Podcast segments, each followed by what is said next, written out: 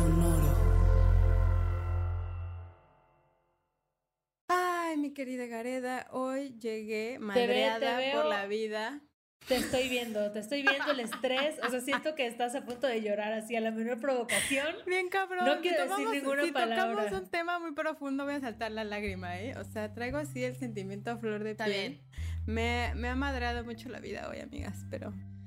Mercurio retrógrado vino, vino fuerte. ¿Verdad? Fuerte. Sí. Ve- lo sé. el miércoles, ayer, no sé ustedes, pero el miércoles fue un día difícil, pesado. No sé Ajá. ustedes también, pero sí. Ya, Estuvo basta. raro, Odio los raro. astros. Ah, bueno, Ah, no sé si los, también los odio, odio. no, pero es como... No los odies, solo son... Cuando te benefician. Exacto.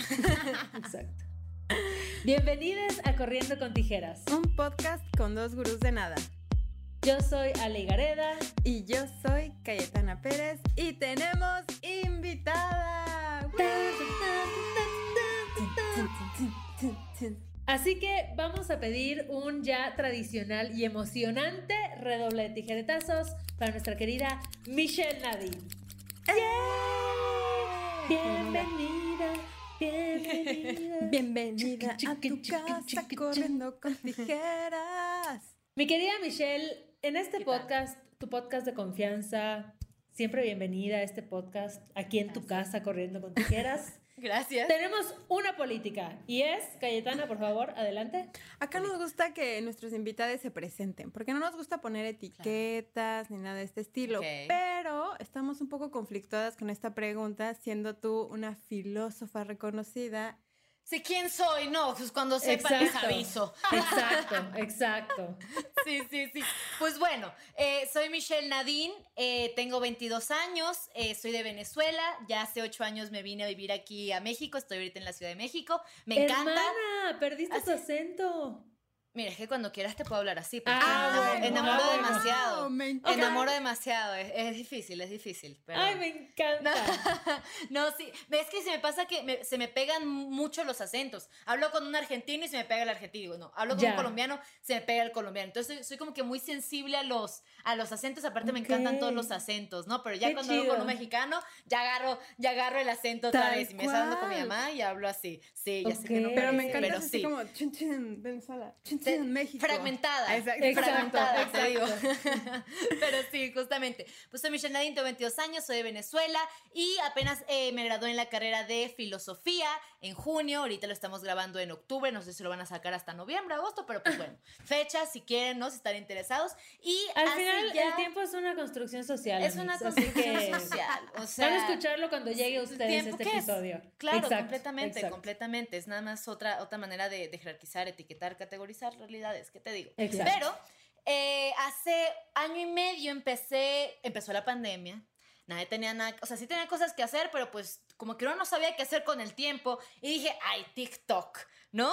Dije, Ajá. no, esta gente de TikTok que nos burlábamos al principio, ¿se acuerdan de toda la gente que descargaba Yo TikTok? Claro, Michelle. claro. As- claro, hasta que uno se aburre. Exacto. Y hasta que uno se aburre, descargué TikTok y me ves ahí scrollando y de repente dije, ¿qué tal si hago videos de filosofía? Digo, chance, ¿no? A alguien le deben de gustar. Entonces empecé a hacer videos de filosofía y pues que pegó. ¿No? Yo, ah, pues padrísimo, ¿no? Y ahí empecé a hacer mis videos de filosofía y empecé a sacar cursos y clases privadas de filosofía y pues, M aquí.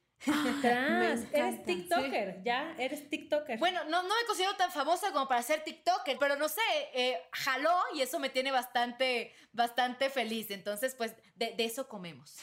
qué chido. Me encanta, Michelle. Sí, ¿Y- ¿Y, y por qué crees que, o sea, crees que la pandemia haya sido un factor que nos haya como acercado a la filosofía o al preguntarnos así como de todo esto tiene sentido? Cañón. Cañón. Ujú. Yo creo, y creo que nos enfrentamos. Yo lo hablo en general porque hablo mucho también de mi experiencia, porque esa es la única experiencia de la que puedo hablar, ¿no? Eh, no puedo hablar de las experiencias de las demás personas, pero se me hace que fue muy curioso, como que llevamos un estilo de vida, no sé si se puede decir groserías, pero como en Sí, Sí, adelante. obvio, obvio. Estábamos así, así. Llegó la pandemia, fue como stop, y es como, bueno, ahora estate con ti mismo todo el día, ¿no? Ujú. Y creo que lo cañón fue darnos cuenta de que ni siquiera podemos estar solos con nosotros, ¿no? o por lo menos eso fue lo que me pasó a mí, ¿no? De estar sola en la casa y la computadora era trabajo, porque en ese entonces también estaba trabajo, universidad, todo desde el mismo lugar, en el mismo tiempo, a cada rato. Yo decía, es que, ¿qué onda? ¿No? Y aparte no me tolero estando en pandemia. Y algo de la- que la filosofía me ha dado a mí es, al final acabas de estar contigo toda la vida, imagínate Claro. caerte mal. Claro, ¿no? claro. Y creo que este acercamiento a la filosofía en este último tiempo fue uno que queríamos conocer algo nuevo. Al principio de la pandemia todo el mundo, ay, mira esta receta nueva que conseguí para hacer un pastel, mira cómo hago mi rutina de ejercicio, empecé a hacer yoga, empecé a meterme cursos de qué sé yo, ¿no? Y dices, ah, qué padre, la gente empezó a decir, puedo hacer otras cosas afuera de mi rutina. Porque Claro. sí nos dimos cuenta que tenemos a veces más tiempo del que teníamos. Y aquí en la Ciudad de México, como ya no nos tenemos que enfrentar al tráfico, uff, teníamos como cuatro horas más en el día, ¿no? Entonces creo que eso también nos ayudó muchísimo también como para alimentar esta parte de la introspección y aprender a vivir con nosotros y las cosas que nos rodean. Es decir, también aprender a ver con más profundidad lo que tenemos. ¿Por qué? Porque la filosofía se da del ocio. Es decir, cálmate. ¿no? Ver las cosas pues desde el presente, ¿no? Y eso creo que también nos ayuda bastante como a hacer este paso de, de no siempre estar pensando en el futuro o en el pasado, sino en el ahora, ¿no? El Ah, qué mindfulness. difícil. El Qué difícil mindfulness, el te digo, Ah, te digo, el mindfulness. Así es, así es. Qué fuerte. ¿Y a ti qué fue lo que te llevó a estudiar filosofía? O sea, ¿por qué dijiste eso quiero dedicarle varios años de mi vida? Pues fíjate que al principio yo escogí mal la carrera, o sea, Ah, me, me- pasa. Ay, yo también. es que yo me gradué. Sí, tú también. A ver, vamos a contar. ¿Qué, qué A ver, estudiamos antes? chisme. Antes y, y actual. Antes. ¿Tú, vas. Calle? Ah, no, yo me arrepentí ya, pero ya 11 años después. Ah, ya habiendo terminado, Ah, ya no, habiéndote ya, ya. graduado. Ya que practiqué, ya que estudié, fue como de chale, ¿por qué estudié esto? Pues ya, ya, la te- ya, tengo, ya tengo el papel. Exacto. ¿no? Ya, Chale, Pues bueno, chale. claro. Yo estudié, yo estudié un semestre de turismo, aunque usted no lo crea. Ah. Y luego Querías vi viajar. que, ajá, y luego me di cuenta que más bien cuando todos viajaran yo iba a estar trabajando y dije, ah, no. Ah, no. Ah, ya no sí me gustó. Y cambié, y cambié. Pero entonces, ¿tú con qué empezaste, bebé? Pues es que yo, es que yo me gradué muy joven. Haz de cuenta que yo estuve, estuve haciendo prepa abierta.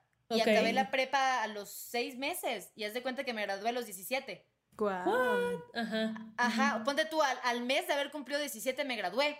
Y metí una carrera que se llama eh, comunicación humana. No, no es Mm. comunicación. Era terapia de lenguaje para niños con discapacidad. Ah, Ok. wow. Qué Y chido. muy, muy bonita la carrera, pero la neta, neta es un buen de estómago, ¿no? Porque las cosas que vi ahí, sí.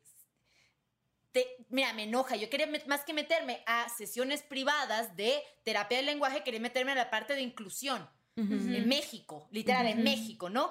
Y cuando me dijeron, fíjate que hace, no me acuerdo cuándo, ojo, tal vez tengo el dato mal, pero lo que me, me acuerdo que una maestra estaba trabajando ahí y estuvo, creo que desde el dos- 2006 hasta el 2008, 2010, en un programa de inclusión para todo México. Habían 12 personas en ese programa, lo cerraron en el Ok. 2010.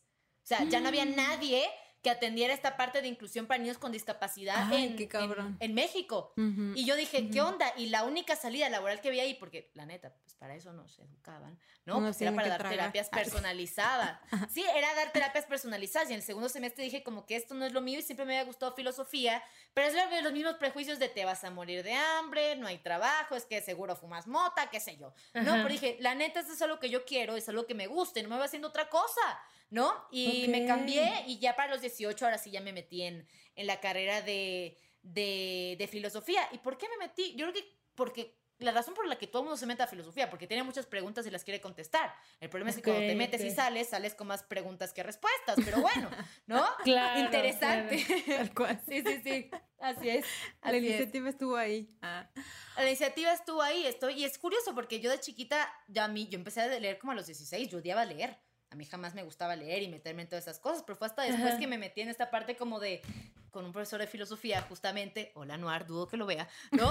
Pero Le vamos clases- a mandar el link a. Noah, le vamos a mandar el link a Noir, no, pero justamente él me dio clases de filosofía y me, y me enamoré de la filosofía y él, él era un gran profesor y desde ahí me puse a leer más cosas de manera autodidacta y dije, esto es lo mío, ¿no? Wow, Qué cañón. chido. Como el Sí. impacto que pueden tener como los profesores en tu vida, ¿no? Las Cañón. maestras, profesores en tu vida, como que te pueden guiar. A mí me pasó que yo quería ser doctora y hubo una maestra que me la hizo imposible y dije, ay, no, no voy a estudiar medicina. Ah, y sí. ahorita digo, bueno, hubiera estudiado tal vez medicina. No sé si estaría Ajá. acá, pero quién sabe. Claro. Quién sabe, ¿no? Pero sí, yo creo que los profesores o la gente que te acompaña durante tu camino, el camino que sea, sea carrera, sea trabajo, etcétera, sí ayudan mucho a que salgas adelante o que también digas, "Tal vez- ¿sabes qué? O te No hagan vale la mierda. pena". Ah, Exactamente. Claro, Exactamente. claro. Es que es cierto. Tienes que luego tener estómago para, para esas cosas, ¿no? Y ojo, tampoco es que cualquier persona que venga y te vaya a tirar mierda, pues te vas a ir. Pero también creo que te pones a, pela- a, pensar, ¿sí vale la, la pena que me tiren mierda? O mejor me la rifo por algo que sí me guste, ¿verdad? claro. Independientemente Estoy si me tiran o no. Sí. ¿Qué es eso? Bueno, es que también no, eh, con este podcast me imagino que también ustedes pueden recibir tanto comentarios buenos como comentarios malos. ¿no? Puro amor. Puro Nosotros amor. ¿Puro recibimos amor? puro amor. Ay, qué Sí. bueno. Acá se La neta, ¿verdad que nos sarcástica? No, no, no, no, no, no, fuera Ah. de broma. La verdad es que tenemos una comunidad muy chida y muy amorosa. Qué bueno. sea, Sí, hasta la, la verdad, fecha. Sí. Digo, Ay, qué igual bueno. porque tampoco es como que seamos súper masivas. ¿no? Entonces, creo que no hemos llegado al lado oscuro del internet. Así de la en la verdad, buena nuestras onda. mamás no nos, tiran, no nos tiran malos comentarios. Exacto. Hola, exacto. mamás. Exacto, exacto. Oye, Mish, ¿y qué es algo con lo que estés tripeando súper denso ahorita, filosóficamente? O sea, alguna, algún cuestionamiento, alguna pregunta, un, algo que no habías visto y de pronto lo viste. O sea, ¿cuál es tu tema ahorita que dices, ando obsesionada con esto? Mira, nadie me está patrocinando, pero lo tengo que hacer. Eh, este libro se llama La sabiduría de la inseguridad, Alan Watts, mensaje para una era de ansiedad.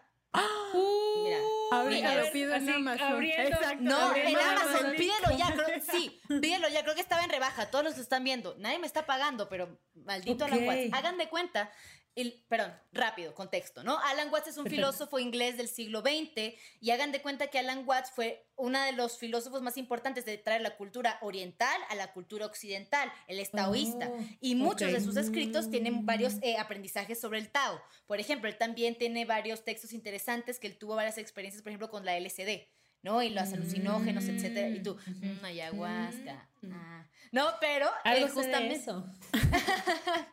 pero justamente lo que habla justamente de este proceso integrador y lo que trata el libro, que la verdad, o sea, llevo, llevo leyéndolo ya como un mes porque lo quiero saborear, ¿no? Y hagan Ok, de ok. cuenta que, eh, mira, les voy a leer la contraportada, Ay, también les puedo sí, dar mi opinión, pero favor. está muy las leo.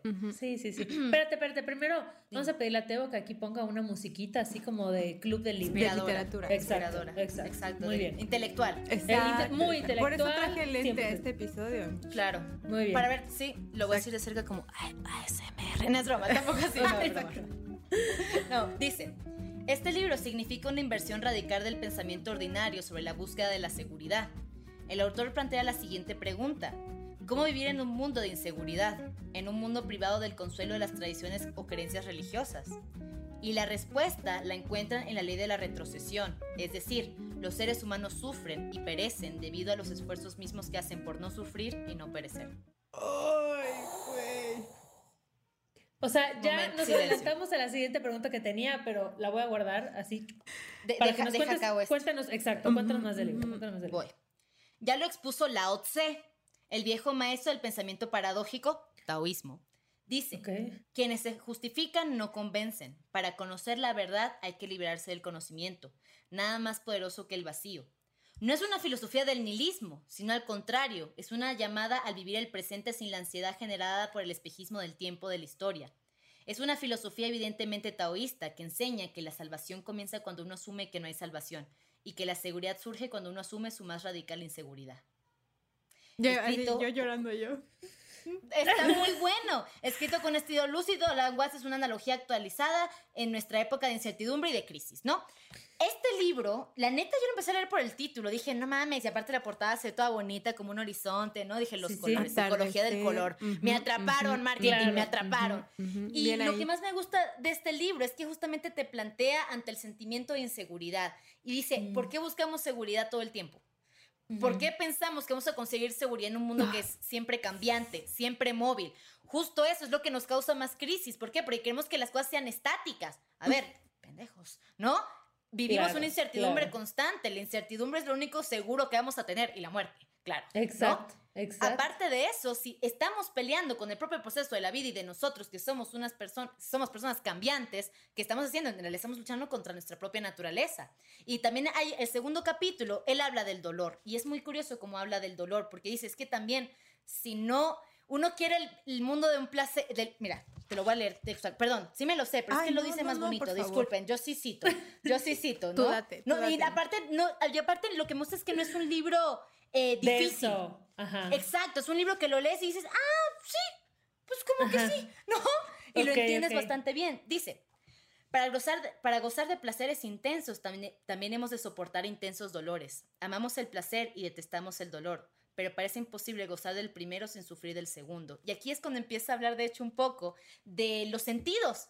Que justamente las partes más sensibles que fuerte. tenemos de, nuestra cuer- de nuestro cuerpo son los que más eh, son, son afectados tanto de una manera positiva como negativa, como lo que son el tacto, el gusto, el olfato, el oído. Justamente la parte vulnerable es aquello que nos hace tanto gozar como también sufrir. Pero no podemos Claro. tener el uno sin el otro. Y el dolor ¡Qué también es parte de la vida. fuerte, Está, güey! está muy cool. Y eso te digo que sí ha cambiado mi vida. Y siempre lo, lo he pensado como que estamos en la ruleta de la vida, tal vez porque ese es uno de mis arcanos. Pero tal vez, tal vez aquí no creen en esas cosas. Pero Ay, no no, hermana. No, no, no. O sea, Mira, Estás en el podcast indicado Estoy, para estoy insultar, donde debo de para estar. hablar de arcanos. O sea, sí. Mira, bien. es que uno de mis arcanos, no me acuerdo si era menor o, o mayor, según yo este era el menor, que es el de la ruleta de la vida. de la fortuna. Ajá. Exact- exactamente, yo digo la ruleta de la vida, que es que a veces estás abajo, a veces estás arriba. La cosa es que la ruleta siempre se va Es que moviendo. yo quiero Cuando permanecer estamos arriba, abajo, Mitch. Sí, es que ese es el problema. Cuando estamos abajo pensamos que es para siempre. Cuando estamos arriba siempre pensamos que ya se va a acabar pasa. el estar arriba. ¿no? Y la cosa que te habla la lengua es decir, o sea, es que la verdad no estás, o sea, estás. Y estás en un proceso que viene de movimiento constantemente. Y si te resistes al movimiento, ¿no? Te resistes al cambio y también te resistes al aprendizaje y el, el poder vivir tanto cosas buenas como malas. Claro. ¿no? Está Porque muy uno siempre- denso, güey. Sí, Está está, muy muy, denso. bueno, muy bueno. Entonces yo lo pensé leer y dije, madre, sí me cambió mi pensamiento totalmente. Porque aparte no es un filósofo de hueva, así Claro. todo rígido y todo técnico que tú dices, ay, no, Dios mío santo, ya para qué me lo leo, ¿no? Que eso es un, Claro. mayor- un gran problema también de la filosofía. la Es que creo que eso tenemos la creencia, ¿no? Que la, la filosofía Sí. es como, ay, qué hueva, ya va a sacar sus conceptos así, sus Sí. palabras Ajá. rimbombantes y así. Y creo Sí. que Ujú. personas como tú, Mitch, o sea, como que logran acercarte a ese, pues sí, como ese pensamiento, ah, voy a sacar mi palabra, el pensamiento crítico, ¿no? De la vida. Oiga, oiga, le encanta. como Sí, sí, sí. adentrarte como en estos conceptos que, pues sí, Sí. realmente creo que te ayudan a salir de de la caja en donde crees estar, ¿no? O sea, como que dices así de esto ya es inamovible y va a pasar y se va y, sí, y esta mente como fatalista, ¿no? De todo Claro. mal y así. Creo Claro. que la filosofía te Claro. da una oportunidad de pues abrir esas posibilidades de a ver, tranqui, Ujú. ¿no? O sea, como que estamos en movimiento, no te aferres, Sí. fluye. Pero ¿cómo Así es. puedes poner eso en, en- en práctica en la vida? ¿Cómo son las Uy. estrategias que tú has encontrado a través de la filosofía? Bueno, me encantaría decirte que soy una filósofa ardua todos los días, que siempre todos los días cumplo con esta parte de las cosas cambian, hay Claro, que ver claro. o sea, o sea, tranqui, ¿no? ¿Qué pasa? Yo creo que algo que, que he tenido que aprender y a la mala es que no somos nuestros pensamientos, ¿no? Eh, y a veces son más los- las Mis limitantes mentales. Ujú. Andas No, con pero ¿qué pasa? Una playera que diga. Exacto. Es que, ¿qué pasa? Y creo que lo vimos en la pandemia y les aseguro que ustedes antes de la pandemia no son las mismas que son hoy. Ni de pedo.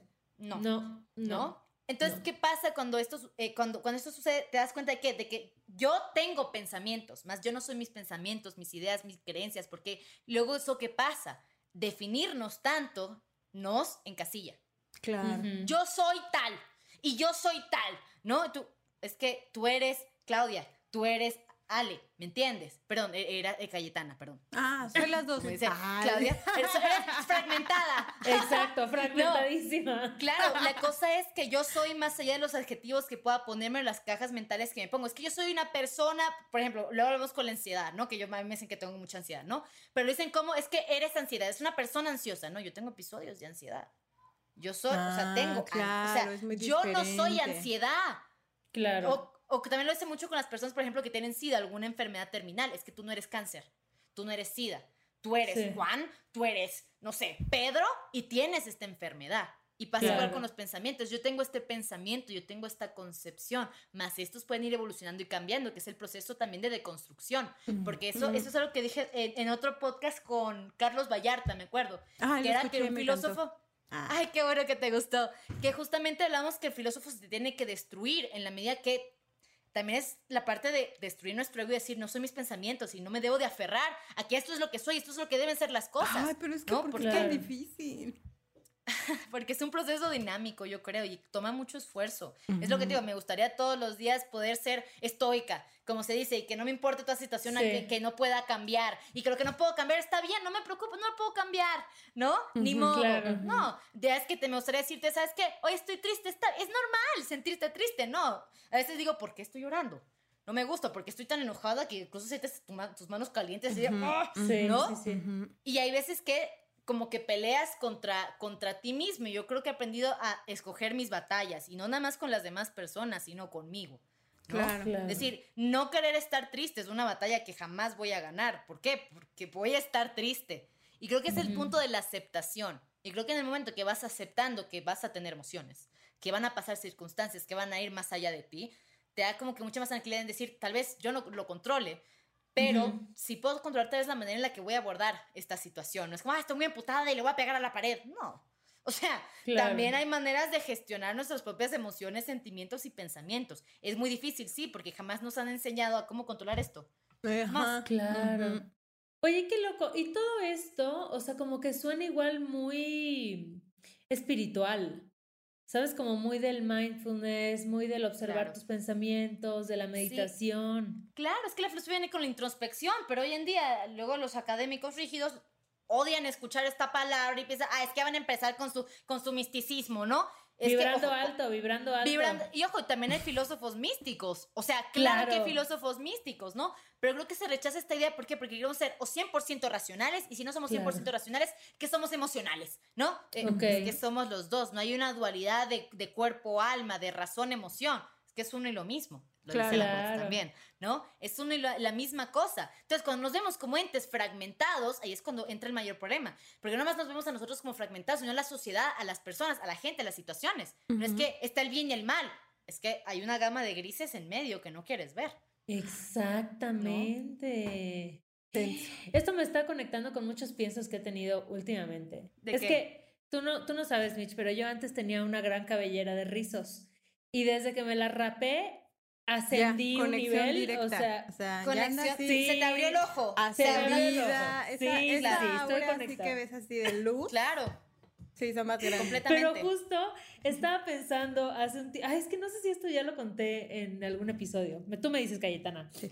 Pero Güey, Estaba seguro sí para pensando- mi, mi, mi memoria de corto plazo, como, no, no lo has contado. Ah, si no te acuerdas, pues igual y alguien que ya lo escuchó no se acuerda. Pero fue un pachipienso también. Entonces, estaba pensando como que, que en realidad todas las, em, las vivencias que tenemos, ¿no? Como que nosotros les adjudicamos estos valores morales, o sea, como de que, ay, esto es bueno, esto es malo, esto está chido. Pero yo pensaba, ¿qué tal si al final, como lo único que tenemos que hacer en esta vida es como vivir diferentes manifestaciones del ser? Y desde las manifestaciones más dolorosas Ay, hasta las más hermosas. Ajá, ¿No, no, en- ¿no has leído filosofía nunca en tu vida? no, bebé, te digo que es lo que me rapé, me Esa es la rapé. mota. Güey. Sí, sí, sí. Güey, No, sí. es que es muy interesante lo que mencionas, porque justamente eh, lo que mencionas es fenomenología. Ay, a son ver, las cuéntame más manifesta- sobre eso. La fenomenología es la manifestación del ser. Tiene que ver tanto con, eh, tiene que ver también con la ontología, que es, la fenomenología es este estudio sobre el ser y la manifestación en el mundo, ¿no? Unos Ok. alegan que podemos conocer el ser o la sustancia como tal, o que nuestra mente luego suele ser tan limitada que jamás lo podemos conocer en su totalidad, ¿vale? Ok. Entonces, cuando estudiamos las manifestaciones del ser, es decir, que, y tiene que ver mucho con la experiencia, en especial con Husserl. Husserl fue un filósofo físico alemán del siglo XX, maestro de Heidegger. Heidegger fue también un gran filósofo del siglo XX, era nazi, pero pues dio sus aportes a la filosofía, ¿no? Sí, ay. Eh, Mm. que- sí, pero y Husserl de hecho era judío. Chisme, Husserl Ok. era judío y fue su maestro. Entonces, Heidegger hizo un escrito que es el más famoso de él que se llama Ser y Tiempo. Y en primer lugar se lo había dedicado a Husserl. Pero cuando llegó Hitler, le quitó la, dedica- la dedicatoria a Husserl y se la puso a Hitler. No. Paréntesis comercial. Uy, tremendo ¿no? chismecito, ¿eh? Está bueno el Tremendo. chisme. Sí, sí, Está sí. bueno el chisme, ¿no? Y justamente habla de que está, ponte tú, el mundo objetivo y el mundo subjetivo. En el mundo objetivo pasan los hechos. Por ejemplo, hoy llovió, ¿no? Ajá, Entonces, ok. todas, ojo, hoy no ha llovido. Bueno, no sé dónde, dónde están ustedes, pero hoy no ha No, llovido, aquí ¿no? no, aquí no, aquí no. Podemos creo decir, bueno, hoy llovió. Ahora, hoy llovió es un hecho. Ponte tú que las tres estuvimos ahí cuando llovía. Ahora, la interpretación que yo voy a tener de la lluvia, como la que tú vas a tener de la lluvia, como la que Gloria va a tener de la lluvia, es algo completamente distinto. Hay Ajá. gente que le encanta la lluvia. Ay, amo los días lluviosos porque puedo ver Netflix y tomarme un café. Hay gente que dice, puta madre, tengo que ir al metro y va a llover, qué flojera. Claro. ¿No? Y hay otras personas que dicen, ay, me da frío, ya no me gustó. ¿Qué pasa? Es un hecho. Llovió. Punto. Sí, Ahora, sí. el valor o la interpretación que tú le das a la lluvia ya es algo subjetivo. Ojo, tampoco yo puedo imponer mi realidad a Claudia. Es que Claudia, tú debes odiar la lluvia. Claro, ¿no? claro. O sea, hello. Ojo, hay un mundo objetivo. Podemos hablar del objetivo. Sí, llovió. Ahora, la interpretación de la lluvia es algo completamente distinto entre todas nosotras. Yo no me voy a imponer mi, mi, mi experiencia de lluvia a la experiencia de Claudia o a la experiencia de Ale. Claro, y aquí es una claro. manera de tener diferentes vivencias de que la lluvia, el día que puedes decir, ay, ya huevo que ya llovió, ¿por qué? Porque tenía calor, ¿no? Tenía que refrescar tantito, ¿no? Entonces, ok, vale, eso me permite que tener diferentes experiencias tanto del mundo, de las personas y de mi persona. Cómo yo me pongo en las circunstancias. Porque luego creo que nos- se nos hace muy fácil decir, yo soy yo y mis circunstancias. A ver, Ujú. las circunstancias es otra manera de poder ser tú. Ok. Puedo ser yo en la circunstancia, no soy yo en la circunstancia. Así de, me está dando ansiedad. Ay, es que cuando empiezas a hacerte estas preguntas Sí, se abren puertas güey. bien interesantes. Sí. ¿No? Está Sobre cool, todo creo que te dan justo como otra perspectiva de tu propia situación, ¿no? Ay, perdonen a mi gata, Sí. pero es un poco No, yo, yo estoy súper entretenida. Aparte, soy un poco malévolo. Porque tiene como los ojitos ahí Sí, que no, le brillan. así, de repente se puso Sí. atrás de mí, yo, pero todo bien, amigas. Ah, sí. Así. Pero sí. Wow, qué denso. Oye, y podemos platicar ahora, ah, creo que la filosofía mucho creo que te regresa esa capacidad del asombro, ¿no? Que muchas veces estamos Sí. como en un mundo tan cotidiano, ¿no? Que estás acostumbrado a que, ay, los aviones vuelan, ¿no? O esto es de tal forma y Sí. así. Entonces creo que muchas veces en lo cotidiano perdemos esa capacidad de asombro. ¿Qué nos puedes platicar Claro. justo de esta relación en cuanto al mundo en el que nos desarrollamos? Yo creo que algo que hemos perdido todos nosotros, y creo que también cuando nos volvemos adultos, es la capacidad de asombro, ¿no? Y es decir, el asombro es poder ver algo, y tal vez no siempre es algo nuevo, porque no siempre ves cosas nuevas. Pero para mí la capacidad de asombro también es la capacidad de agradecimiento, ¿no? Claro. O de la capacidad de poder ver cosas que tal vez antes dabas por sentado, ¿no? Ujú. Por ejemplo, me acuerdo cuando éramos chiquitos, no sé qué edad tienen, pero me imagino que tienen como 20 algo, ¿no? Me acuerdo cuando éramos chiquitas, Déjame ¿no? Hay que mandarle algo, un ¿Qué? cafecito, algo aquí a Mitch. Ah. ¿Qué? ¿Por qué? Pero ¿qué pasa? Me acuerdo cuando éramos chiquitas, era como, wow, ¿y es touch? Ujú. Y tú, Ajá. "Oh, Ay, ¿a poco es touch? No, jamás hubiéramos pensado que podemos tener una convivencia así, más que cuando llegó Skype, ¿no? Claro, o, o claro. Messenger, Y eso te en, en esa años época, en ¿no? verte, ¿no? Pero como, Exactamente. Ah, ah, ah. Fragmentada, fragmentada, ellas. fragmentada, Sí, sí, sí. exacto. Y justamente creo que esta capacidad de asombro es poder incluso hasta decir, puta, qué culo, hoy me bañé con agua caliente. Hoy tengo un plato de comida en la mesa. Porque no pensé que el asombro es ser con algo grande. Voy a ver los Avengers, ¿no? Y tú, wow, es que y tú, pues, sí, ¿no? Pero incluso hasta se nos hace normal ver un Superman. Se nos hace normal ver a alguien con poderes. Se nos hace, o sea, y el problema es que tal vez normalizamos tanto la realidad que somos incapaces de ver lo bonito que hay en ella. Claro. Gritando que, que cada vez las experiencias deben ser más fuertes y más duras para que nos causen algo, ¿no? Es decir, ya los Avengers no me gustan, mejor la veo en 4D, ¿no? Ya, es, ya es como que muy normal para mí, ¿no? Ya no es nada más chido ver un concierto, ¿no? Mejor me meto un chingo de tachas mientras veo el concierto para disfrutarlo chingón. Güey, está el artista que amas toda tu vida y no es suficiente. ¿no? claro. Y aquí es cuando tú Sí. dices, espera, es que también cómo yo puedo disfrutar las cosas en el hecho de un impacto tan fuerte. Una Claro. fiesta, no, no necesariamente tienes que tomar para poder bailar. ¿no? Claro, claro. Entonces son estos estímulos que sentimos que necesitamos de la, de la, del exterior para poder sorprendernos, para hacer que las cosas nos gusten, para sentir emoción. Que creo que el internet nos ha quitado un poco eso, ¿no? O sea, como que creo que lo tenemos tan a la mano y podemos Sí. accesar a muchas cosas en segundos que nos ha A quitado esta como hasta capacidad de, de, pues sí, ¿no? De paciencia, de espera, de reconocer el proceso de que llevan las Claro. cosas, o sea, como que hasta perdemos la noción del, de inclusive del tiempo, ¿no? Del tiempo. Claro, es que lo que pasa con el asombro es que también está relacionado con la parte de la observación y el Mm. detenernos. Y cuando no nos detenemos, es muy curioso que luego tampoco siquiera observamos. No sé si les ha pasado en la oficina, en su casa, en algún lugar. Pasan y siempre hay un cuadro, pero hay un momento que quitan un cuadro y tú, espera, ¿no había algo acá? Sí, sí, sí, sí. Y eso es eso que pasa hasta que a- carecemos de algo, la ausencia de un, de un estímulo, es que nos damos cuenta que ahí estaba. ¿Por qué? Porque nunca nos detuvimos a admirarlo o a, o a- o a contemplarlo de la, manera, de la manera en que la que debería ser contemplado. Ojo, no todo debe ser contemplado así como, uy, el gel antibacterial. Claro. ¿no? O sea, Pero es que igual creo que estamos como en una sociedad que como que no nos da estos espacios de contemplación. ¿Sabes? Como que tenemos jornadas de trabajo, de estudio larguísimas. Tenemos, o sea, como que todo el tiempo como hay, no sé, como que no se privilegia el no hacer nada, ¿no? O el dedicarte a observar algo. Siempre es como que, ¿por qué estás perdiendo el tiempo? ¿No? ¿Por qué estás viendo no sé qué? Entonces siento que eso igual ha cambiado y, debemos de darnos estos, estos espacios para conectar y un poquito como lo hablaba en otro episodio y le decía a Calle de como esta contemplación activa y pasiva, ¿no? Que en un viaje yo, yo siento que ver las redes es una contemplación como pasiva, solo estoy recibiendo estímulos, pero no estoy yo como generando cosas nuevas a partir de eso. Entonces, ¿cómo buscar estos espacios o cómo generar, pues sí, como estos espacios para cuestionarnos, estos espacios para filosofar, ¿no? ¿Cómo le hacemos? Organiza un grupo, hermana, ya. Organiza, un los grupo. martes de filosofar. Ah, es que eso es muy interesante lo que dijiste de la contemplación activa o pasiva, porque eso lo hablan los griegos. Ah, Segura, te digo que te en un viaje. O sea, por eso estoy así de todo. ¿Segura? ¿No han leído nada? o sea, fuera de lo que leí en la prepa, no. Te juro que no. Es que es que claro, es que hay un momento tanto Nos drogamos un chingo activo. la verdad. Ya. Oh, eso explica muchas cosas. Pero mira, esto me gustaría, mira, hay un libro, perdón, sé que cito los libros, pero también por si los que nos escuchan tienen ganas de leer no, esto. por favor. La sociedad, del Cansancio de Byung-Chun Han. Ok. Y está vivo, está vivo. Está vivo el, autor, ¿no? Y hace cuenta que en este libro habla justamente de la sociedad del cansancio, es decir, una sociedad en donde ya no necesitamos un jefe que nos explote porque nosotros mismos nos explotamos por esta idea de éxito. Es que, es que se lo va a hacer más productivo y más exitoso si estoy nueve horas o diez horas en la computadora. y si no voy a hacer pipí, significa que soy mucho mejor, ¿no? Claro, claro. Claudia le está, siento que Claudia está así como en el no, está llorando, este episodio está, está pegando. Está, denso. Está, está gritando por dentro. está gritando por dentro. Sí, sí. Pero sí, ¿qué pasa? Es, y él dice, ¿cómo, cómo, espera, ¿cómo somos los más productivos, pero al mismo tiempo los más ansiosos, los más frustrados, los más deprimidos? ¿Por?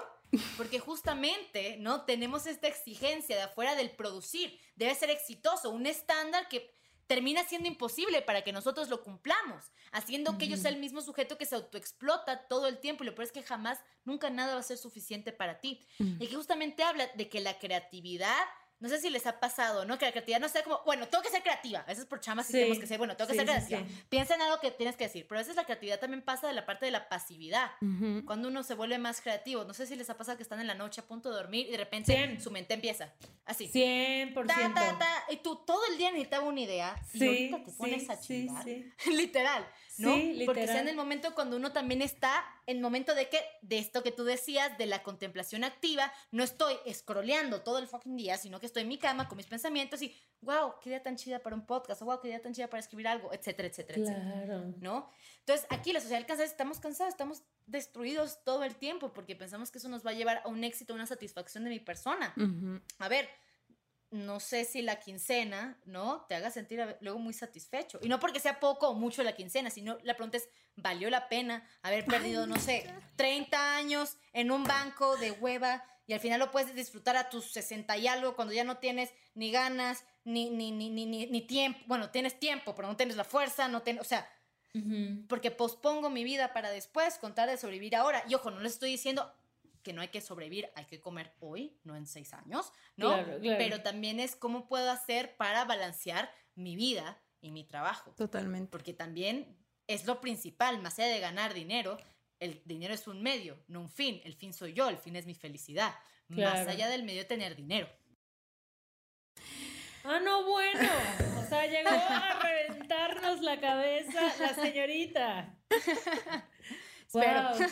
Oye, Mish, ¿sabes qué me encantaría preguntarte? Porque me causó mucha curiosidad que hablas de tus arcanos. ¿Y cuál es, cuéntame de esta intersección entre la filosofía y lo esotérico? ¿O el tarot como una herramienta del subconsciente? Pues mira, muchos filósofos se enojan de esto, la neta, no entiendo por qué. Eh, pero sí ha habido siempre una conexión con la parte mística en la parte de la filosofía. Por ejemplo, eh, ya se sabe, no, no lo estoy diciendo, no me lo estoy inventando, que tanto Platón como Tales de Mileto como Pitágoras tenían mucha conexión con la cultura egipcia, en especial el mm. misticismo egipcio. ¿no? Y llegaron a varias conclusiones, etcétera, etcétera, la parte como esotérica, pero por lo general no se habla de eso, ¿no? Ellos seguían creyendo en sus dioses, también como símbolos y como cosas reales. Ahora, más adelante, la parte del misticismo en la filosofía va a ir evolucionando, porque el misticismo no, no es como algo que se conoce hoy en día, aunque también hablarán de la astrología, no les voy a mentir, y también creo que hay algo que también se llama el enneagrama, si no mal me equivoco, se creó en la mm. antigua Grecia, Exactamente. Eh, y en toda esta parte que podemos ver que hay una explicación más allá de lo que podemos ver. Aquí es cuando Aristóteles mete la metafísica, ¿no? Que la metafísica es, e, es el estudio de lo que va más allá de la física, aquello que subyace, ¿no? Que es la, la, el estudio de la sustancia, ¿no? Que es la explicación o fundamento de todo el universo, ¿vale? Ahora, conforme va pasando el tiempo, y aquí me, no me tengo tanto en ellos porque, por favor, con la persona que le voy a demostrar ahorita, o sea, con Hildegarda von Bingen. Hildegarda Hildegarda Es, es una filósofa mística de la época medieval. Buscándola ahora mismo. yo no sé cómo no la. O sea, honestamente, yo no sé cómo no la quemaron porque les cuento un poco de su historia. Y no, o sea, no, ¿por qué no? Ya les digo por qué, ¿no? O sea, no que yo sea, o sea, quémela, no. O sea, a no, lo que me refiero a lo que te refieres, es que ella era monja, ella era abadesa, que esa abadesa o abad eran las personas que cuidaban los monasterios en, ese, en esa época. Ella tenía un monasterio tanto de mujeres como de hombres. Eh, ella estuvo en la época medieval y hagan de cuenta que ella era tanto poetisa como era escritora como tenía visiones místicas y las dejaban uh. pintarlas. ¿no? Incluso pueden buscar visiones místicas Hildegarda en Google, sí que podemos poner ahorita unas oh. imágenes acá, no sé si en edición se pueda, pero que ella pinta las visiones místicas dadas por Dios. También ella era, ella tenía un libro de herbolaria increíble. Por eso les digo, no sé cómo no la quemaron Siento que es mi patrona, siento que es mi alma vieja. Es, es, increíble la mujer, es increíble la mujer. Y, hagan de, y hagan de cuenta que en la parte del herbolaria, muchas veces en la parte de las abadías, eh, la gente iba ahí a sanarse, ¿no? Porque la iglesia como que tenía la solvencia económica para ayudar a la gente, ¿no? Y hagan de cuenta que ella junto con la herbolaria y la música sanaba, porque decía, es que la única manera de sanar el cuerpo es sanando el alma primero. Entonces ella mm. cantaba o les cantaba a los enfermos, ¿no? Para que sanaran mejor. Y de hecho ya veía, ¿no? Que justamente las personas que se les cantaba, que estaban junto con ellos, sanaban mucho más rápido que aquellas personas que nada más les dabas medicina. Ok, claro. ¿No? Entonces, se me hace súper interesante su figura. De hecho, es, ella es de las únicas cuatro, cuatro doctoras de la iglesia. Y lo que se me hace más interesante es que muchos, muchos padres, incluso hasta el Papa, le pedía consejos a ella. Y ella regañaba, como que, ¿cómo se te ocurre decir esto? Y también tenía varios escritos sobre filosofía.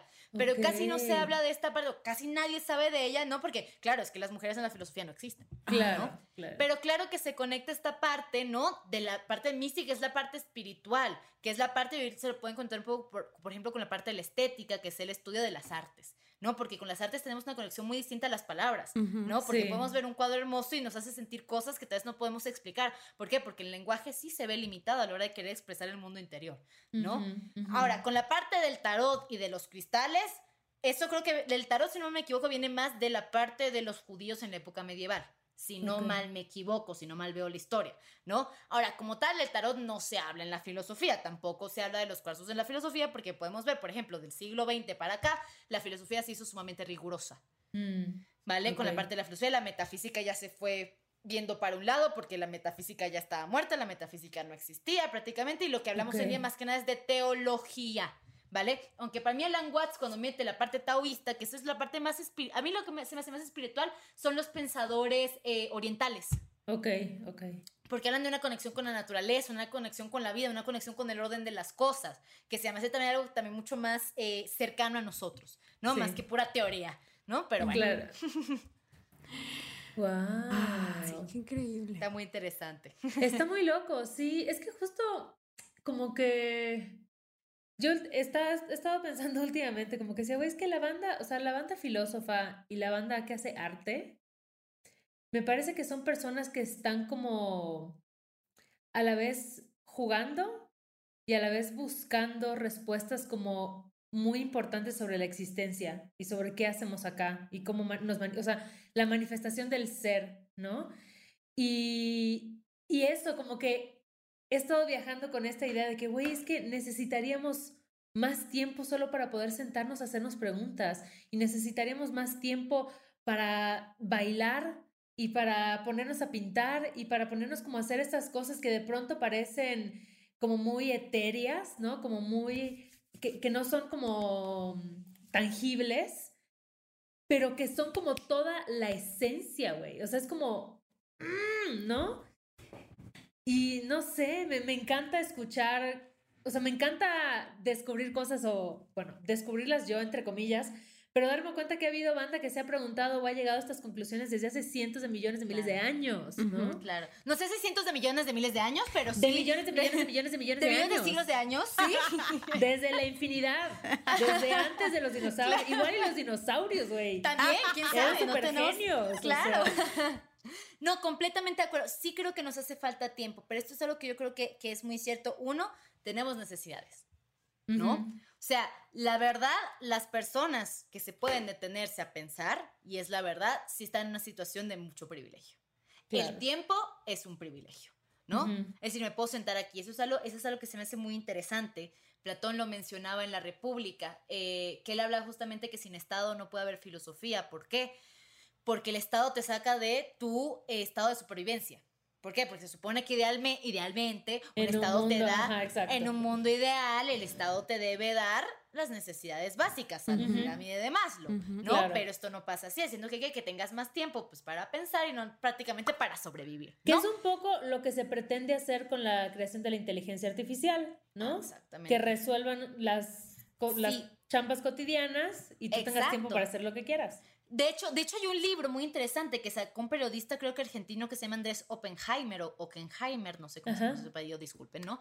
Que se llama eh, Sálvese quien pueda. Mm. Y justamente él habla de los trabajos del futuro, de cómo los robots o la tecnología nos va a ir reemplazando conforme pase el tiempo.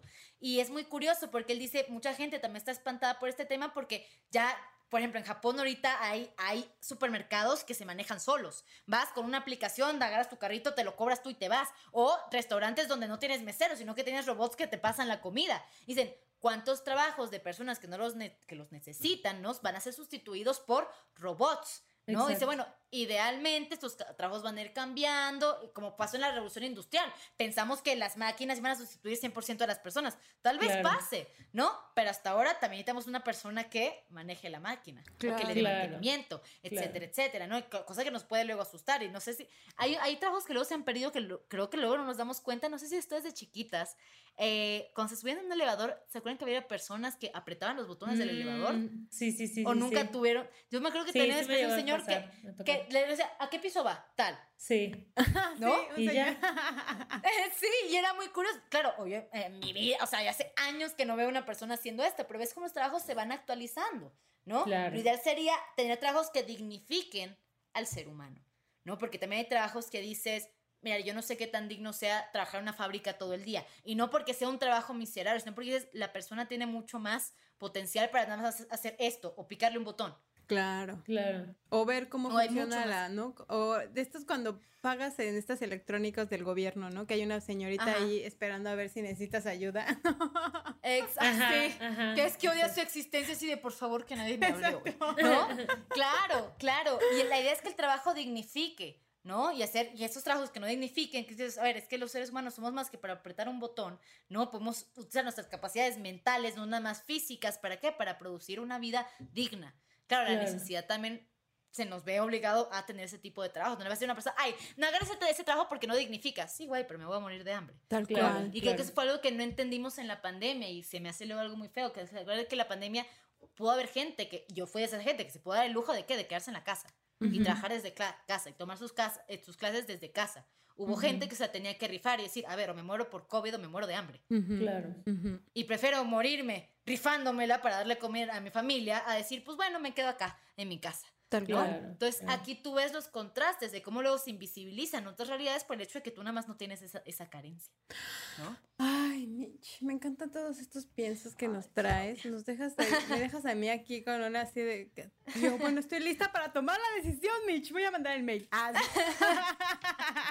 Renuncio. Exacto. Sí. Muchas gracias por todo. Pues mira. bye. Así.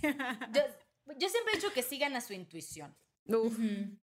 Ujú. Ujú. La intuición es muy poderosa. es De hecho, tengo un capítulo en poderosa. el podcast que dice sigue tu intuición. Yo me acuerdo que antes de la pandemia, bueno, y durante la pandemia tuve un trabajo, yo estaba en consultoría. Y vino Julio y pues ya no jalaba la consultoría porque lo que Mm. hacíamos era, aparte de consultoría de recursos humanos, ¿no? Ok. Que la gente en las empresas, por alguna razón, jamás invierte en la gente, ¿no? Pero Claro. bueno, y fue lo, lo primero que cortaron también. Y pues cortaron, nos, Porque ¿quién nos necesita cortaron. recursos humanos? X. Sí, Porque lo que necesitamos invertir en la gente. Exactamente, ¿no? Y haz de cuenta que por julio del año pasado me despidieron y yo, fuck, ¿qué voy a hacer? Y ahí empecé a dar mis cursos y clases de filosofía. Y había lo, mí que me decía, porque luego tuve una chamba como por febrero de, de marketing, me explotaban horrible, odiaba a mis jefes y lo están viendo, jódanse, ¿no? Vamos a mandarles el link también a los jefes. Pero haz de cuenta que yo decía, a ver, me da un chingo de miedo salirme de esta chamba, que la verdad era estable, ¿no? Que ya me estaba quedando currículum, etcétera, a reformarme y bueno, voy a dar clases particulares de filosofía. ¿no? Y creo que con el tiempo dices, ¿sabes qué? Esto es lo que yo quiero, esto es lo que yo quiero, esto es lo que a mí me nace y la verdad le voy a buscar la manera de hacerlo, de una manera u otra, ¿no? Y aquí es cuando tú dices, seguí mi intuición y dije, pues me la tenía que rifar. Un trabajo estable, decir, voy a hacer lo que amo. Me resultó. Qué bueno, ¿no? Pero también hay momentos en los que es decisivo para ti decir, voy a seguir sufriendo y ser miserable, ¿no? Por unos pinches, no sé cuánto te paguen, no, no sé, tanto salario al mes o a la quincena, lo que ustedes quieren decir, vale la o sea, mi felicidad vale este cheque. O es este que lo cabrón es cuando no hay otra opción, ¿no? O sea, cuando no tienes como, pues sí, las posibilidades, el privilegio, como lo queramos llamar, de realmente decir, como, ah, bueno, tengo una red de contención que si van malas cosas no van a estar tan mal, ¿no? Y ese es un gran problema, porque la gente no se puede dar el lujo de ser feliz. Claro. Porque tiene que, hay que comer hoy, es lo que digo. Como que, es un consejo millonario, 100 pesos, ¿no? Ay, no me menciones. Y tú, güey, pues tengo que comer hoy, ¿no? Claro. ¿Sabes? Y aquí dices, o sea, también hay que tener esta parte de la necesidad. ¿no? Claro, claro. Lastimosamente estamos en, en, una época, aunque siempre hemos estado en una época donde las personas tienen que, pues, abrocharse otro, otro huequito en el cinturón y decir, pues bueno, me la rifo hoy porque tengo que mantener la familia. Y yo siempre es algo que he dicho, les agradecemos a todos nuestros seguidores en, en Instagram, en Spotify, en Apple Podcast, que nos dejen ahí unos comentarios, que nos compartan. Ya saben que esta comunidad crece a través de ustedes y les agradecemos que nos regalen unos minutitos de su vida para chacotear, para pensar, para preguntarse y siempre como cuestionarnos qué hacemos acá, si lo estamos haciendo bien o no, miren, quién sabe, pero uno hace lo mejor que puede, ¿no? Así es, así es. Y Mitch, dinos ah, dónde te pueden encontrar en redes sociales. Ah, me pueden encontrar en redes sociales, en Instagram como cafeidos-bajo, en TikTok como Michi Blonde. Eh, y, en, y mi podcast se llama Kairos Podcast, Kairos con K. Me pueden encontrar en, en Spotify, en YouTube, en Google Podcast, en Apple Podcast, en Acast y creo que en Himalaya también, si no me Tras, bueno, en todos lados. En cualquier plataforma de escuches podcast. Ah, Esperemos que siga así. Muy bien, bebés. Pues les mandamos muchos besitos a todas las personas que nos escucharon hasta acá. Muchas gracias. Y nos vamos a nuestro tiempo Patreon. Patreon, Patreon, Patreon, Patreon. Patreon.